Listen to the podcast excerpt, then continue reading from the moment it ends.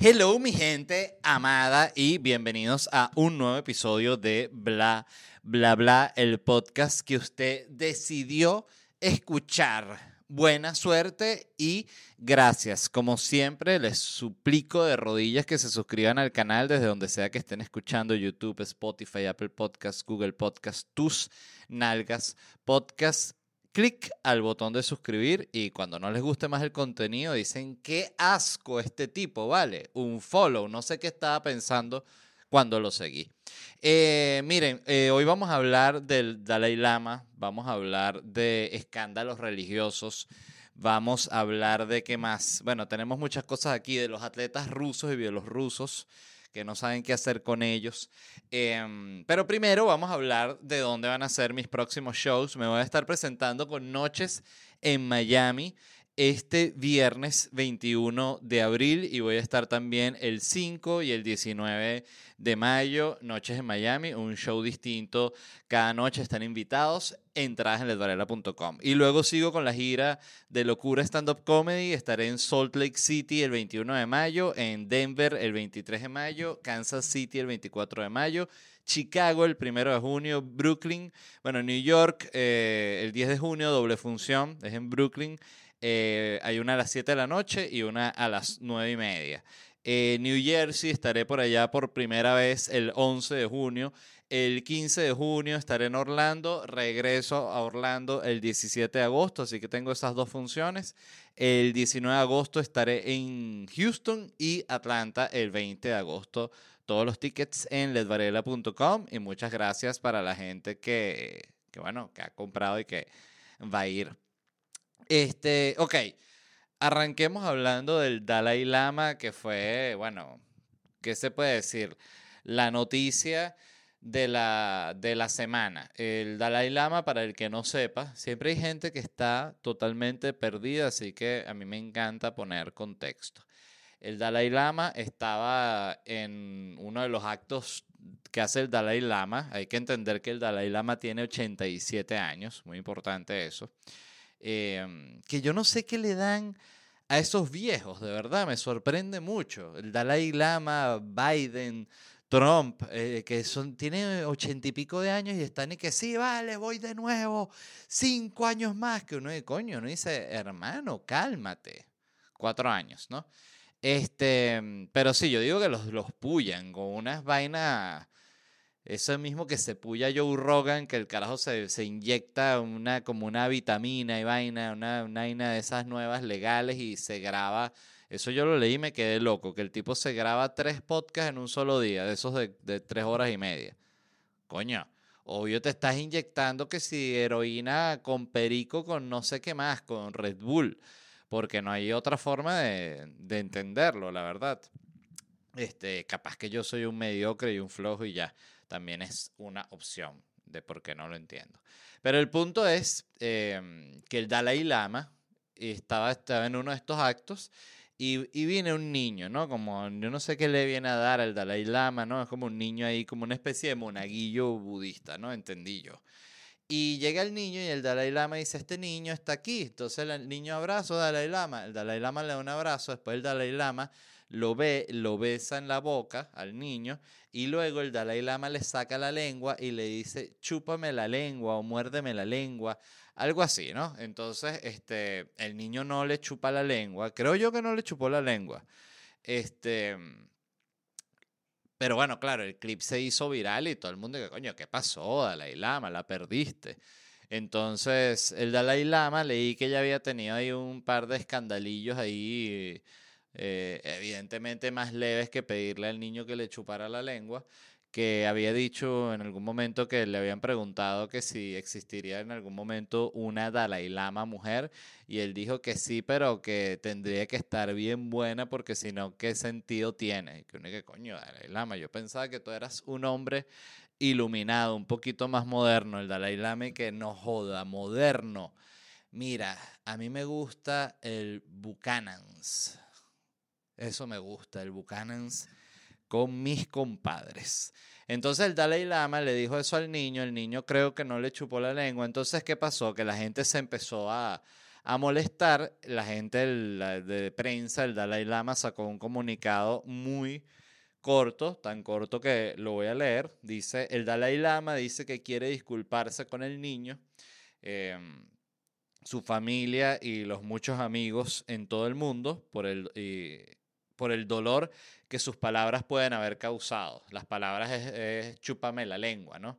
Que es una palabra, una frase en general fuerte. No hay un contexto en el que chúpame la lengua no sea fuerte. Este, su santidad a menudo se burla de las personas que conoce de una manera inocente y juguetona, incluso en público y frente a las cámaras. Fíjense que acaba de decir al niño chúpame la lengua. O sea, es que son las vainas del Dalai Lama. O sea, ustedes porque no lo conocen, pero el Dalai Lama, eh, imagínate, el niño tal, eh, de repente el Dalai Lama está viajando y dice pregunta, ¿qué pasó? Alguien, alguien, alguien, no me mientan, alguien tiene perico. Entonces uno dice, Dalai Lama, no, sabes que, que siempre hay una, una reserva. Entonces el Dalai Lama se lo jala todo sin compartir, ¿vale? Y así es, son cosas del, del Dalai Lama, del, del, del, mismo budismo, pues.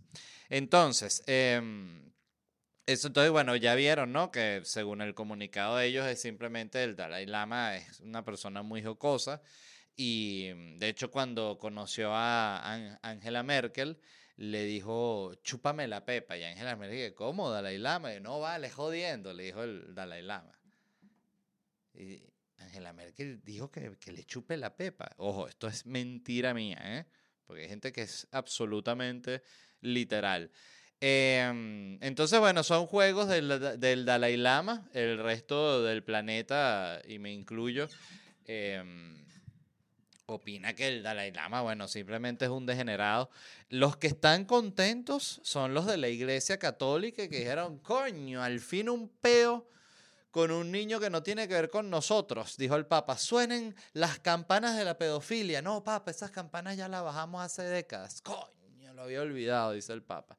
Entonces, bueno, em, algo que también debo decir que fíjate cómo es el código entre semi, semideidad que em, el Papa siento que no le tiró que si un tuit haciendo leña del árbol caído al, al, al Dalai Lama. No tuiteó y que bueno, siempre hablé del budismo. Ahí está. Todo el mundo coño. Like al Papa. Pero bueno, si están, deben estar celebrando en la iglesia fuera de vaina.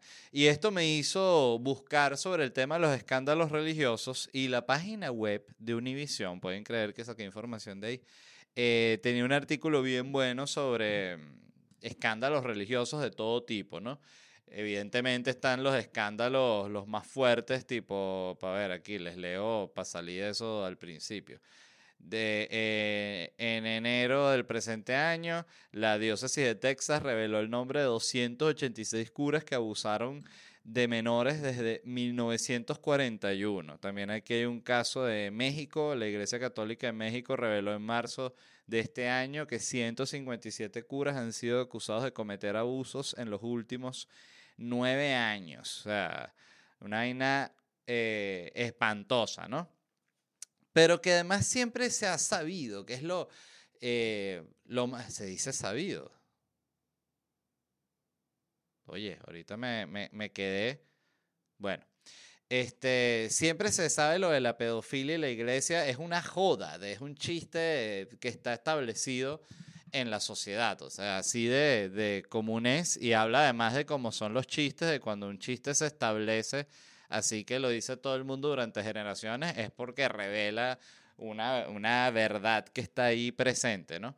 Este, entonces habían escándalos como este, el de Thomas Eschenbacher, que es un sacerdote alemán que tuvo la polémica idea de atraer más feligreses a las misas organizando una, unos ejercicios espirituales de whisky. Él tiene 53 años, no este alemán. Entonces hizo unos ejercicios espirituales de whisky que es tipo, bueno, esta sí va por Jesucristo, pues, ¿sí o no? No joda, por, por Jesús. Papá y hermano Jesús. ¿No es hermano Jesús? No, es tu, tu papá, o sea, ¿qué es eso? Ah, bueno, pero como es hijo y, y, y mi papá es Dios, yo pensé que Jesús era mi hermano. No, no funciona así. Este, entonces este tipo puso así, tengo menos éxito con un, con un encuentro para hablar sobre la Biblia. Con el whisky llego mejor a los hombres, declaró el párroco católico. Ah, bueno, evidentemente llega mejor a los hombres con whisky, con shots de tequila, eh, dos por uno, bueno, tantas vainas.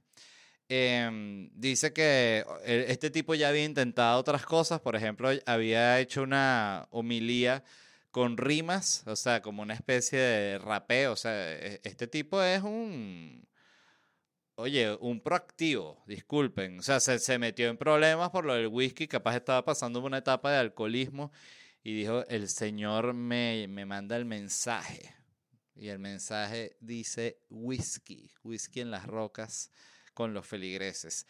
Él hizo esto de las rimas y también en algún momento organizó una procesión futbolera cuando un equipo consiguió el ascensor, el, ascensor, el ascenso a la primera categoría de Alemania. O sea, este cura, ¿cómo se llama? Thomas Eschenbacher. Buena cara para tatuarse a Thomas Eschenbacher. Solo como una manera de generar conversación, porque la gente te dice, disculpe, ¿quién es ese señor? ¿No sabes quién es Thomas Eschenbacher? No, ¿quién es? Por Dios, el de, la, de la, los whiskies, las misas con whisky. La gente dice, bueno, este tipo es un demente, vamos a ir llamando a seguridad. Otro escándalo que conseguí aquí es el de, no lo conseguí yo, lo conseguí, lo consiguió el reportero de, de Univision, que seguramente lo bajó de otro lado, ¿no? Yo restándole eh, mérito al, al, medio del cual estoy sacando la información, ¿no? Qué pedazo de maldito, pero es la verdad, disculpen. Rogerio Formioni, que es el miembro de la Iglesia del Reino de Dios, también conocida como Pare de Sufrir, la famosa Pare de Sufrir, que era la, aunque sea cuando yo era un niño, la recuerdo como la más famosa que existía y que pagaban duro en medios, ¿no? Eh, este tipo se volvió viral. Él le pidió a los feligreses que le regalaran un carro como prueba de fe. O sea, regálenme sus carros como prueba de fe. A que no me regalas ese Mercedes-Benz. A que no me lo regalas, pues estás cagado. No, vale. Más cagado. No me quieres ni regalar el Mercedes. Y te está viendo el señor que eres un cagado porque no. dámelo. Por favor. Por el señor. Em, este tipo, oye, qué impresionante, ¿no? Que no me regalas ese departamento, pues? El penthouse que me invitaste el otro día, el tipo, coño, no, uno de los donadores de, la iglesia. No, no, ¿qué es eso, padre? Por favor, pastor. me quieres ni regalar el apartamento ese brutal. Si eres cagado. Cuádrame tu mujer, pues. Si es que tienes bola por el, por el Señor Jesucristo, ¿no? Pero, pastor, ¿qué es eso? No, vale. Pero ustedes son unos herejes. Em, este pastor también dijo, mírense cómo él se defendió, él dijo, usted da su automóvil pero conseguirá algo mejor, que es evidentemente el favor de Dios, que bueno, no es poca cosa. Yo de hecho a los que estén escuchando el, el podcast, les digo lo siguiente, los que me quieran regalar su carro, me lo pueden regalar y yo a cambio les voy a enviar el favor de Dios. Entonces, cuando me llegue el carro, eso sí, eh, no es como que no, que manda el favor y de Dios. Y, no, el favor de Dios es lo más valioso de la transacción, ¿no? Entonces, em, en lo que yo reciba el carro, yo eh, te mando, te llamo y te digo, mira, ya hablé con Dios y le pedí su favor hacia ti. No pedí para mí, yo ya estoy contento con el carro. Eh, lo pedí todo para ti, para que sepas que no, que no te, no te usé la, la súplica, pues la, con la, la vaina, la bendición. Eja, este, que fue otro, este pastor en Zimbabue que se viralizó porque llegó a besar a una mujer con la excusa de que la eh, quería librar su cuerpo del demonio, ¿sabes? Él dijo, este demonio lo veo dentro y no le gusta que lo besen. ¿Cómo es eso, pastor? No le gusta que lo besen a los demonios. No le gusta que los besen con lengua. Pero usted me está acosando, padre. Otra vez como el otro. No, joda. Esta gente no quiere ni sacarse el demonio. Em, puras vainas horribles, ¿no? Estos pastores. Está este pastor que se llama Adriano Moraes de la Iglesia Universal del Reino de Dios, que generó gran polémica porque durante un ritual de sanación este, le ofreció a un joven adicto a las drogas eh, cocaína. O sea, el, joven, pa, sálveme, padre, aquí te salvo. Tú eres el, tú me salvaste a mí allá en el, en ese, la vaina esa de los caballos. Periquero reconoce a otro. Y hoy por ti, mañana por mí. Es así que se dice esa frase. Em, entonces, bueno, este tipo, nada, dio perico ahí en televisión y todo, y bueno, fue una, un súper escándalo. Está este otro que se llama Jesse Duplantis, que le pidió a los feligreses que le donaran 54 millones de dólares para comprarse un jet privado. El tipo dijo que su justificación fue, si Dios estuviera físicamente en la tierra, no viajaría en burro. Tiene razón, en burro no viajaría, pero tampoco necesitaría un jet porque es Dios y simplemente volaría por los cielos, ¿no? Como puede hacer el Señor Jesucristo. Que no lo hacía para no hacer sentir mal a los apóstoles, porque imagínate qué ladilla que un tipo cada vez que se agarra una rechera, no vale, se va volando y no lo ves en cinco días y está gente caminando. Llegan al pueblo del que iban, ya no, tengo aquí cinco días, dice Jesucristo. Póngase las pilas.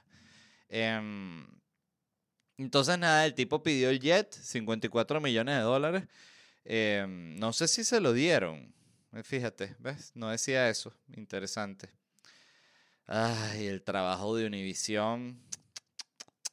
Pero bueno, para que vean que como está comprobado un millón de veces las religiones, em, yo por suerte siento que ya formo parte de una generación que no es tan religiosa. Todavía hay mucha gente religiosa, pero creo que ya, yo de hecho ya conozco muy, muy poca gente que sea así religiosa de verdad, porque conozco gente que bautiza a sus niños, cosas así todavía, pero más como, siento yo como por un compromiso con los padres o algo así.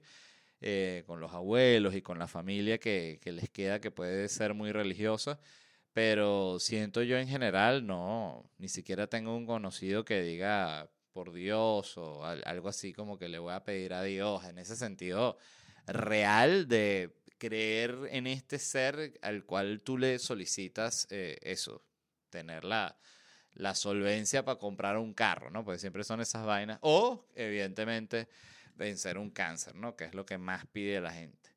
Este. Otra cosa que estuve leyendo interesante fue sobre el Festival de Coachella, que fue este fin de semana pasado y termina el fin de semana que viene. Eh, como, vi que hicieron como esta doble edición, o sea, creo que es el mismo cartel, solo que se repite el, los fines de semana. Este, em, bueno, se presentó Bad Bunny, Rosalía, Gorillaz, eh, Frank Ocean, que estuve leyendo por ahí que, que fue medio un desastre, que empezaron tarde, que, que, que, bueno, que cancelaron, que tenían preparada una vaina, que impresionante toda la, como, como Twitter eh, es como algo que me ha impresionado, y hago un, un paréntesis ahí breve, es como tú te metes en cualquier medio ahorita, incluso un medio serio, vamos a decir, de los grandes, y la cantidad de noticias de farándula ya es eh, es predominante. Este, incluso me puse a ver que sí, la lista esta de las 100 personas más influyentes de la revista Time, algo así. Y, y lo que hicieron fue separarlo en, en unos, em, como en unas categorías como bien amplias, tipo que sí, íconos. Eh, y la otra era que sí, transgresores, em, idealistas. Entonces no era así como para no poner científicos, eh, medios, eh, medicina, sino siento que lo, hicieron justamente así. Ojo, capaz lo hacen así siempre y estoy hablando huevonadas. Pero lo sentí casi como una excusa para poner simplemente un coñazo de celebridades, porque en cualquiera de esas... Eh, esos segmentos que tenían, la mayoría eran celebridades de la farándula, actores, cantantes, este, influencers, youtubers. Entonces eso me, me llamó muchísimo la atención. O sea, eran una tajada importante de las 100 personas que no, no, no por, por ponerme el, del, ni siquiera el moralista ni nada, sino simplemente las personas que son influyentes son las personas que son de influyentes de verdad en el sentido que pueden cambiar una sociedad por un descubrimiento para bien o incluso para mal. Eh, creo que la influencia no es solo, eh, no sé si ellos la miden solo desde el punto de vista positiva, pero, pero no es solo la gente más influyente que si estaba que si los actores que ganaron ahorita el Oscar, pues. O sea, entonces simplemente lo que esté de farándula de moda, además, ni siquiera ha sido una cosa como legendaria, sino, ajá, ¿quién está ahorita? ¿Quién le han tomado fotos que es últimamente? Este pana. Ah, bueno, tú eres el más influyente de este año. Listo, vámonos. Y que si un carajo que inventó que, no sé, una malla que, que rescata a todos los delfines del mundo y que yo no soy influyente. No joda. Los delfines tienen Instagram, los delfines tienen TikTok. No, bueno, ahí está tu respuesta. Eh, pero ¿qué era lo que les iba a contar? Ah, estaba hablando de, de Coachella, ¿no? No sé por qué coño terminé hablando de todo esto. Em, ah, por Twitter y toda la vaina y la farándula. Em, bueno, que una influencer que se llama Lauren Gray eh, publicó un video explicando que cantidad de influencers no están yendo a Coachella, sino que están fingiendo que van, ¿no? Al festival. Entonces se lanzan como una ropita, lo que sea que esté de moda, en un desierto, en un, look, en un lugar tipo desierto, y ahí ponen, bueno, ya saliendo para Coachella, allá nos vemos. Entonces la gente, que mierda, ve qué arrecho este carajo se, se pudo, al final es eso, se pudo pagar el pasaje para ir hasta allá, hasta el coño de la madre, para ir a ver las bandas arrechísimas, y estuvo ahí en los hoteles, o sea, pues es un plan caro. Entonces, dicen que eso, que ahí el la cuestión esta de fíngelo hasta que lo logres, ¿no? Entonces la gente, o, capaz, eh, ahorita viéndolo desde otro punto de vista, puede ser simplemente practicidad y ya, en cierto sentido, decir, mira, lo, que lo único que me interesa, o sea, si hay un factor como de sincerarse, lo único que me interesa de Coachella no es Bad Bunny, no es Rosalía, no es Gorilas, no es que se vaya a presentar el coño de su madre, lo que me interesa de Coachella es publicar la maldita foto de Instagram para que la gente sepa que yo estoy en Coachella y poder hacer mi videito. Yo estaba llegando a Coachella. Había muchos puestos con la vocecita, ¿no? De TikTok. Entonces, em, lo fingen y ya, te pones una ropita saliendo para Coachella y te echas y lo ves en tu casa y en YouTube como lo estaban pasando, ¿no? Eh, entonces me pareció eh, fantástico porque me encanta cuando se van sincerando ciertas cosas y cómo se ve también que... Ah, voy a estornudar, disculpen.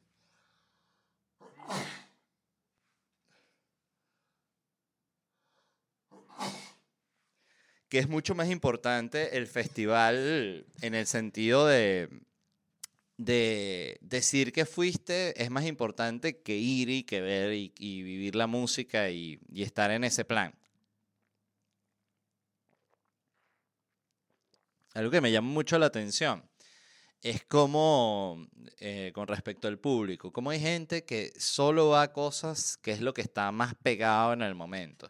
Fíjense, incluso ahorita Coachella, que siento yo que yo nunca he ido, pero siento yo que está ahorita en su momento más pop. Siento que antes, a pesar de que era un festival grandísimo, era un poco más, no sé si es indie alternativo la, la, o más electrónico. Este, o capaz simplemente son los tiempos y ya, y el, festival se ha adaptado a los tiempos.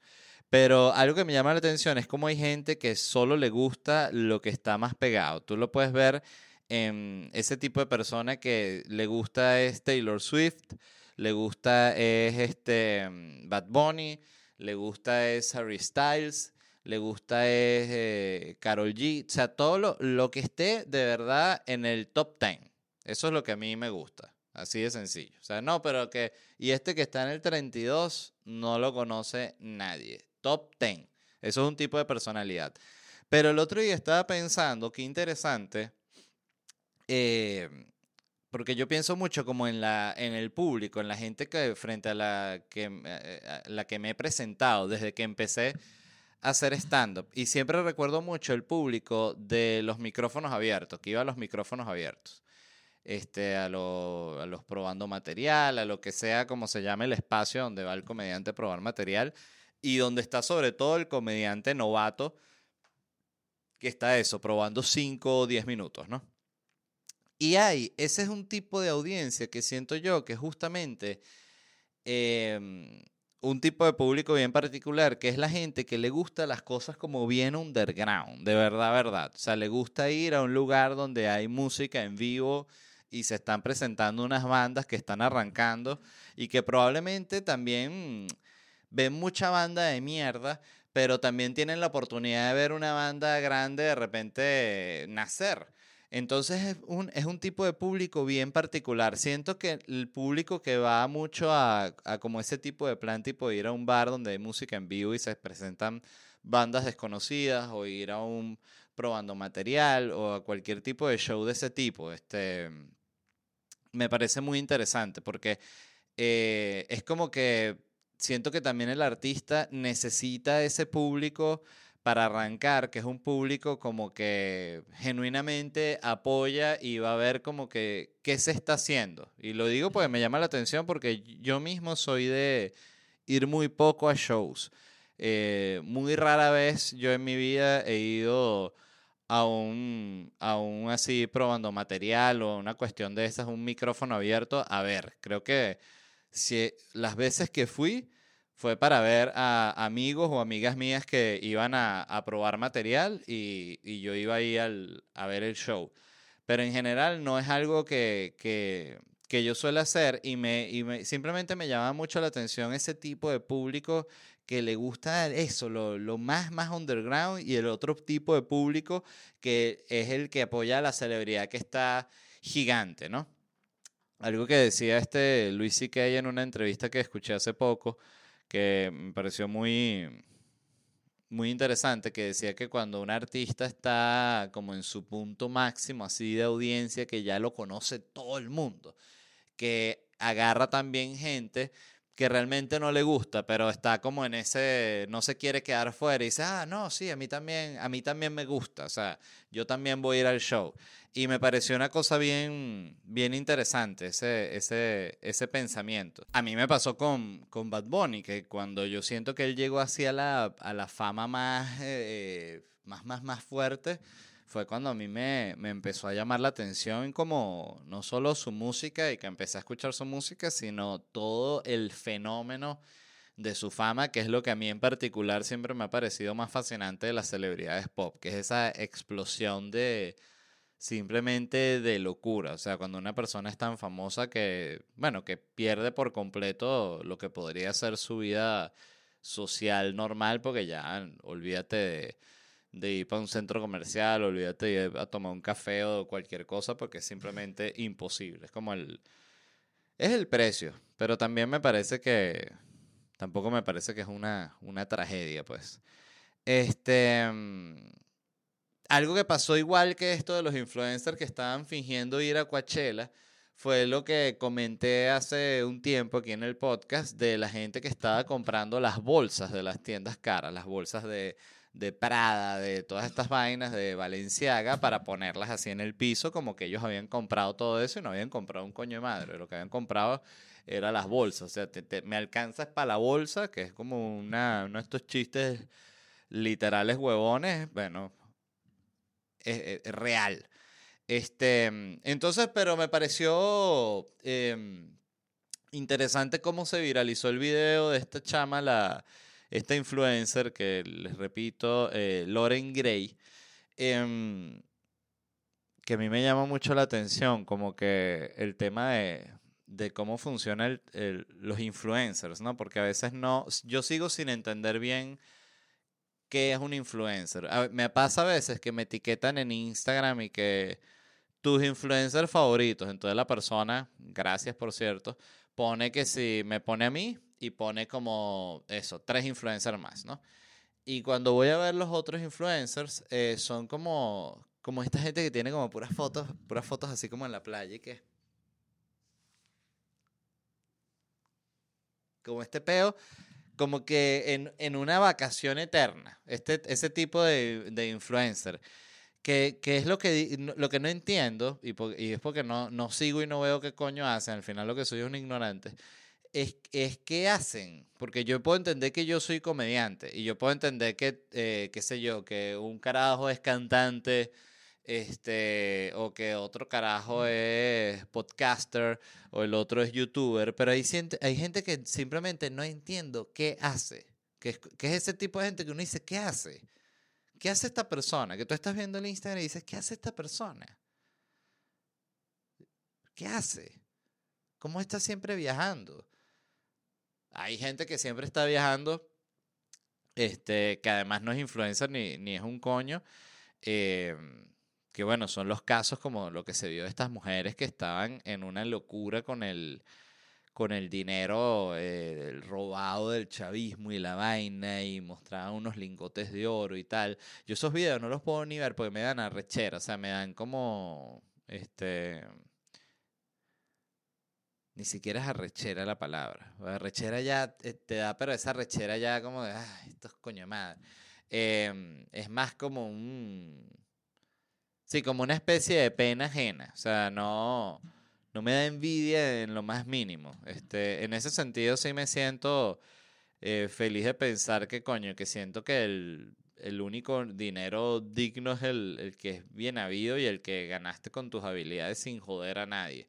Eh, hay gente que es muy buena haciendo dinero, este, pero yo siempre he pensado, este, y esto seguramente es un pensamiento ñangara, pero que siento que ya a partir de cierta escala sí empieza a ver como la constante de, o sea, yo, yo lo he visto como me, me echaban el, el, otro día, un amigo me contaba que había trabajado con un carajo así súper grande, no, evidentemente no quiero men mencionar nombres, pero que decían que que no querían pagar nada. O sea, entonces es muy loco eso de, de cómo ves, eh, bueno, gente que está a un nivel muy, muy, muy alto, que mueven ya, ¿sabes? Tienen 10 personas trabajando para ellos o mucho más. Y, y, entonces, claro, también cuando ves, cuando van a contratar lo que quieren pagar, tú dices, ah, bueno, también ahí hay parte del, del, del dinero que ganas, que es una, simplemente, bueno, lanzársela de, mira, ya, es esto, listo. Este, es muy arrecho. La vida es muy coño madre.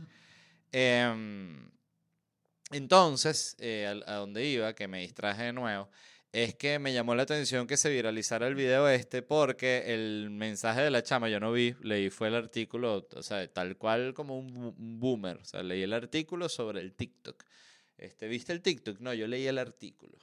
Este, Decía que era básicamente para sacar a la gente de esa mala tripa y mal viaje de no poder, ay, que yo no puedo ir para Coachella porque estoy pelando. Entonces la chama era como que no, esta gente también está mamando. O sea, no te preocupes que todo el mundo está mamando. Entonces eh, nadie fue para Coachella. O sea, todo el mundo dijo que iba y nadie fue realmente. Habían tres personas en Coachella. Entonces, em, eso me pareció interesante porque siento que a veces la gente debe ver en, en redes sociales tanta buena vida que en determinado momento se debe sentir como que, coño, pero entonces yo qué soy? Yo soy un perdedor, no joda. Yo no me puedo comprar ni un Lamborghini. O sea, no les ha salido el TikTok ese que es un carajo que, que para la gente y le dice, mira, ¿y tú qué haces? y tal. Y la gente siempre es que yo tengo un OnlyFans y unas tetas así y un carro que cuesta un millón de dólares. Y uno dice, coño, qué manera de triunfar, la verdad, totalmente. Este, y a veces a mí me, me sorprende sobre todo es cuando paran gente muy joven, así que ¿tú qué haces? Y que no, yo inventé una app. Y un carajito como de 26 años que no hay que mierda. Qué arrecho. Este, pero está bueno eso, que la gente sepa que, que hay mucha mentira y mucho, mucha gente fingiendo en redes sociales estilo de vida justamente porque quieren ver si fingiendo el estilo de vida de super lujo y, y de, y, super eh, de viajar por el, por el mundo y todo este pedo. Eh, para ver si agarran followers para después cobrar para que sí ir a, las vainas de verdad. O sea, pues todos y que ya saliendo para París, los zapatitos así nuevos eh, y una maletita así armada y después de nuevo, para la cama a ver Netflix. Este, qué maravilla, ¿no? Yo decía el otro día que eh, uno puede manipular tanto las redes sociales que tú puedes, por ejemplo, tú agarras una bolsa así de esas de basura negras y la llenas de basura. Le metes como unas hojas y unos palos y como unas latas, así dos latas de cerveza y una lata de Coca-Cola y dos vasos plásticos y como dos una bolsa de dorito, una bolsa de este, no sé, unas chapitas, vainas así, ¿no? Tres colillas, una caja de Marlboro así arrugada, una basurita así. Entonces tú te pones un chalequito de estos que como que brillan y te llevas varios cambios de ropa en el carro. Y te bajas, con, tienes una escoba y una pala, y tú tiras, te bajas en un lugar y tú tiras eso así, un poquito así, en la, en la acera, y tú mismo ahí la recoges. Entonces te toman fotos tú recogiendo la basura que tú acabas de, tirar, ¿no? Y después te montas en el carro y te vas eh, seis cuadras para adelante otra locación, tiras una basurita, barres así, te toman las fotos barriendo con otra ropa o te, lanzas otra, otra, otra playera. Entonces, ah, llévame ahorita aquí seis cuadras para allá ah, y te tomas y te sacas en tres horas, te puedes sacar fotos para un año entero en el que tú ayudas a la comunidad. Entonces tú publicas una de esas fotos cada tres semanas, para que la gente tampoco crea que, que sí, que estás todos los días eh, ayudando a la comunidad, ¿no? Cada tres semanas. Bueno, tenía unos días libres en Miami y no pude salir eh, a ayudar a la comunidad, porque eso es lo que a mí, lo que a mí me llama, ayudar a la comunidad. Y pones tu foto así, recogiendo la basurita. Siempre va a haber un huevón que sale, esa es la misma basura, fíjense. Mira, X, tú no le paras bola bloqueas ese carajo. Em, pero lo que quiero decir es que por una cosa que tú puedes durar en serio haciéndola a nivel de producción, lo que te van a tomar estas fotos es cinco horas de tu vida. Y con esas cinco horas de tu vida tú puedes sacar fotos para publicar durante un año y con constancia llevar a ese mensaje en el cual que va a decir la gente, coño, ¿sabes ese carajo? Ese bicho sí piensa en la comunidad. Pues Fíjate que él, cada cierto tiempo tú lo ves así, coño, que el carajo se pone él mismo a recoger su basura y vaina y tal, ayuda a la comunidad, coño, cerca del colegio, a los niñitos, a los atletas, ¿sabes? Entonces, porque la gente es huevona y ya.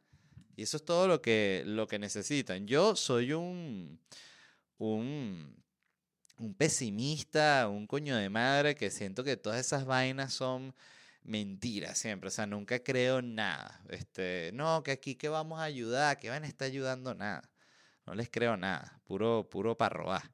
Este, yo en ese sentido sí que eh, siento que es como una vaina además como bien latinoamericana que siento que es que no estoy traumado por el nivel de corrupción al que puede llegar el, el humano y cómo en la situación más candela están pendientes de robar. Una vaina muy loca. Em, otra cosa de la cual les quería hablar es el hacker de Nintendo. Este fue un tipo que se llama Gary Bowser y realmente está mal llamarlo el hacker de Nintendo porque él no es un hacker, él lo que era era un vendedor, ¿no? Él formaba parte de un grupo que hizo un programa que tú pagabas y con ese programa podías jugar juegos piratas en el, en el, en el Switch. ¿Switch? Sí. Este, este tipo ganó 300 mil dólares haciendo eso. Entonces fue otra gente que creó el programa, él era el que lo, lo vendía, me imagino el que manejaba la página web, cosas así, ¿no? Este, entonces este tipo, nada, lo demandó eh, Nintendo lo metieron preso, le dieron tres años de prisión a este carajo y salió antes por buen comportamiento, pero lo interesante es, y aquí es donde hablamos de Nintendo, pues Nintendo, eh, tengo entendido que es una, no tengo entendido, es una compañía heavy con el tema legal. Sé que ellos bajan cualquier vaina donde haya música, este, hacen, tienen reclamaciones de copyright, porque eso sabes, sabes que como en toda vaina depende mucho de la implementación. O sea, tú puedes usar, eh, eh, qué sé yo, la canción de alguien y si no te lo reclaman, bueno, ahorita la, la, vaina de YouTube ya te reconoce la canción y ahí mismo te dice esto es de, de tal y te lo mutea. O no sé, recuerdo que había casos donde lo que hacía era que el, te, te, dejan usar la canción, pero lo que gana el video va para la disquera o la que, compañía que esté vinculada a los derechos de autor. La cosa ya está bastante moderna, ¿no? Entonces ellos les metieron una demanda a este tipo y ganaron. Con, imagínate los abogados además que puede pagar eh, Nintendo, ¿no? ¡Mamma mía!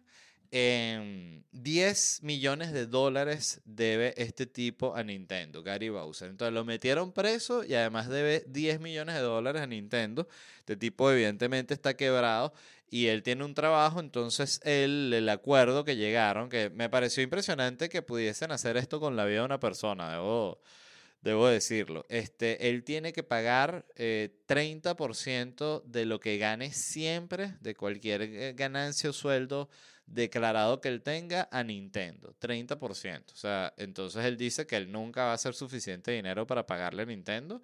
Pero bueno, Nintendo dijo, además aquí, bueno, aquí no tengo el, artículo abierto, pero Nintendo alegó como que ellos habían perdido que si 60 millones de dólares, que bueno, 10 millones o que sea que nos pague. Em, que tú dices, wow, o sea, esta gente fue con todo como para dar un ejemplo, ¿no? Em, me parece una cosa que, que es excesiva. O sea, ya con que esté preso un año por haber pirateado o que pague lo que él hizo de ganancia, 300 eh, mil dólares. Pues claro, lo que alega Nintendo es todo lo que ellos pudieron haber ganado eh, vendiendo los juegos originales si esta gente no hubiese creado el software, me imagino. Pero, pero igual, coño, tú no puedes hacer que un ser humano quede siendo como esclavo eternamente de una de una compañía, sobre todo cuando estás dando una multa que simplemente es impagable, pues 10 millones de dólares y si tú después de que tú quedas quebrado sin trabajo y preso, es como que, ah, ok, simplemente eres el esclavo de esta compañía, me pareció muy loco. Este, yo la piratería tengo una relación eh, con ella que siempre he pensado que me parece 100% justificada porque las cosas que se piratean siempre son arte y son entretenimiento y siento que eso es como una especie de derecho humano. O sea, yo que este, vengo de una familia que, aunque sea cuando la época en la que yo estuve como consumiendo más música, y videojuegos no teníamos plata. Si no hubiese sido por la piratería, yo no hubiese podido jugar ninguno de los juegos que jugué, ni hubiese podido escuchar ninguna de la música que escuché. Que me parece fascinante el hecho de, reunir el dinero para comprarse un CD y escuchar ese CD hasta que se volvía mierda. Em, pero eso, siento que le debo muchísimo a la piratería. O sea, esto es como una, una oda a la piratería. Em, entonces siento que es así, que yo ahorita soy una persona que, bueno, que soy un viejo y pago todo, más bien soy, este, me gusta eh, cuando los artistas venden directamente su producto y tienes la oportunidad de comprarlo directamente o de comprarlo una mercancía, lo que sea. Em, con los, los streamers de Twitch que me gustaban mucho, yo me suscribí, estoy suscrito a ellos todavía. Eh, porque bueno, es un, contenido que consumo y que siento que igual, que, que, además es muy loco porque yo estaba suscrito de un carajo que tenía 5.000 suscriptores, o sea que 5.000 por, por 5 son 25 mil dólares en suscripciones, ponte que con las comisiones, los impuestos le queden 10 mil dólares es bastante plata, ¿no?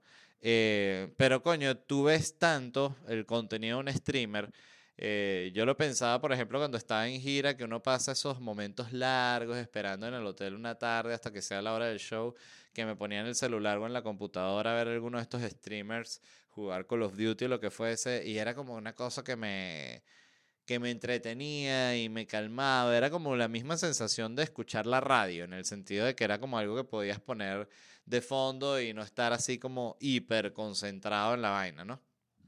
Este, que pensaba, oye, siento que lo justo es, es pagar. Pero por otro lado, pienso en lo que de nuevo es tener 16 años y no tener plata para comprar un coño. Entonces, este, ahorita es difícil, ahorita no, no existe. Ahorita, bueno, está YouTube, que siempre está casi que toda la música y toda vaina ahí, entonces sí se puede, la verdad, consumir demasiado contenido gratis. Em, también recuerdo que compré eh, juegos estos piratas de que vendían de Play, de, de PC. Recuerdo un lugar que había en, en Parque Central, las torres de Parque Central, que era una tiendita que vendía juegos de, de así, de CDs de PC, y era una tienda completa de puro juego pirata, y era fantástico, fantástico, fantástico. Además, lo interesante que pensaba yo siempre, lo del tema de la piratería en Venezuela, que no era como que la venta de juegos piratas estaba en... Era un tipo así escondido en una esquina, eh, como un paquete, tipo es así con la droga, ¿no? Como más un pendiente de la policía y tal. No, era un establecimiento registrado, eh, sí, aquí, Piratería, compañía anónima, no hay ningún tipo de problema. Igual los de DVDs, recuerdo uno donde yo siempre compraba DVDs eso se llama, coño, y medio como una nostalgia, nostalgia de piratería venezolana. Eh, coño, Paseo Las Mercedes, exacto. Paseo Las Mercedes, en la, parte que tenía como las mini tiendas, había también una tiendita de DVDs que me cansé de ir. Em, y de nuevo, o sea, estamos hablando de una tienda que está dentro de un, dentro de un, dentro de un centro comercial. Entonces, bueno, este, yo em, y lo digo con, con en, mi, en, mi, experiencia que he vendido un par de shows online. Eh, yo también siempre después monto mis shows en, en, YouTube. Pero en esos eh, momentos que vendí el show online pensaba, bueno, ojalá la gente lo se comparta el link, o sea, el, el, que no sea un grupo de repente de gente que está pelando, no puede comprar la vaina, que lo compre uno o uno lo comparta después a los panas que no lo... Sea, me importaba un carajo. Yo siento que el mayor piropo es que alguien quiera ver tu trabajo, o sea, no entiendo y, y siento que, por ejemplo, eso fue un daño de reputación que vivió Metallica, del cual yo siento que Obvio se recuperó porque muchísima gente ya ni sabe de cuando Metallica se, pusieron todos brujas ahí con, con Napster y fueron como los, los, líderes de la demanda, ¿no? Em, siendo una banda tan millonaria, sabiendo que yo que era un adolescente escuchaba música de ellos a través de Napster, pues no podía comprar un CD. Recuerdo la sensación que yo sentí siendo un adolescente viendo esa actitud de Metallica y me pareció que eran unas brujas y ahorita yo tengo la edad que seguramente tenían ellos cuando hicieron las demandas y me siguen pareciendo unas brujas, así mismo. O sea, una gente con toda la plata del mundo, eh, arrecho porque hay gente que quiere ver, entiendo que la demanda de ellos es contra Napster y todo, pero el que entiende, entiende, ¿no? Em, este, pero bueno, el, el punto es que, que, la piratería tiene, tiene su lado, me parece a mí, bien romántico. Este, em, lo otro, lo último de lo que les quería hablar era de este, estuve leyendo este artículo sobre lo que está pasando porque ya vienen las Olimpiadas de París 2024, qué impresionante, ¿no? Los juntas que están estas. Y no saben qué hacer con, con los rusos y con los bielorrusos porque están como suspendidos del Comité Olímpico, entonces ahorita se vienen los Juegos eh, como Olímpicos Europeos. Em, y y bueno, y no saben si, porque los polacos, que son los que están organizando los juegos, dijeron que no quieren saber nada de los rusos, que, que sí que dejan de organizar los juegos si entran los rusos. El Comité Olímpico está proponiendo que entren los rusos como un país neutral, algo así como un, un, jugador individual, eh, no representando un país. Y, y, es todo un pedo, ¿no? Yo debo decir, en, en, mi, en mi opinión, estoy totalmente en contra de que, se le de que se le prohíba a la gente jugar. Yo puedo entender el conflicto que genera Rusia, que genera Bielorrusia, que genera un Corea del Norte, pero siento que eso no es culpa del atleta. El atleta lo que quiere es jugar su deporte y debe tener la oportunidad. Siento que lo más justo en ese sentido, si no, bueno, ¿te parece así que ya es el colmo del colmo que vayan los rusos? Bueno, dale eso, una como un uniforme neutral y que sea el nombre del, del atleta y el atleta, bueno, está participando, ¿no? Por esa competencia, pero pero me, no entiendo por qué la tendrían que pagar los deportistas un pedo de una guerra que en la que ellos no tuvieron ningún tipo de, decisión. Me parece absurdo. Y me recordó, no sé si lo he contado aquí, pero una vez un carajo que estábamos en una reunión y estábamos como que hablando de deporte y así. Y él tenía los datos confundidos y él dijo que, no, bueno, y lo que le pasó a, a Pelé que ganó allá el mundial en Alemania y estaba Hitler ahí. Y Hitler no joda, se arrechó y no le quiso dar la medalla a Pelé, weón. Y yo me quedé y que, pero coño, eso no fue como que un corredor y no sé si fue cuando ganó, pero que Hitler, pero además no dan los tiempos, porque Pelé ganó los, o sea, ya Hitler estaba más muerto que muerto cuando Pelé le ganó la, la Copa Mundial, ¿no? Entonces él, bueno, se equivocó. Em, bueno, nada, eso es todo por hoy. Eh, se les quiere mucho. Gracias a todos los que, los que escucharon, a los que disfrutaron. Como siempre, les recuerdo rápidamente los lugares donde me voy a estar presentando. Voy a estar aquí en Miami el 21 de abril, este viernes, el 5 de mayo y el 19 de mayo. Y luego estaré con Locura Stand Up Comedy. Ah, bueno, esto es Noches en, en Miami, ¿no? y Locura Stand Up Comedy. Estaré en Salt Lake City, en Denver, en Kansas City, Chicago, en New York, una doble función, el 10 de junio a las 7 pm y luego la segunda función a las 9 y media pm. En New Jersey, el 11 de junio, luego Orlando también dos funciones, una el 15 de junio y otra el 17 de agosto. Houston el 19 de agosto, Atlanta el 20 de agosto. Todo esto lo consiguen en ledvarela.com y nos vemos en unos días. Se les quiere. Bye.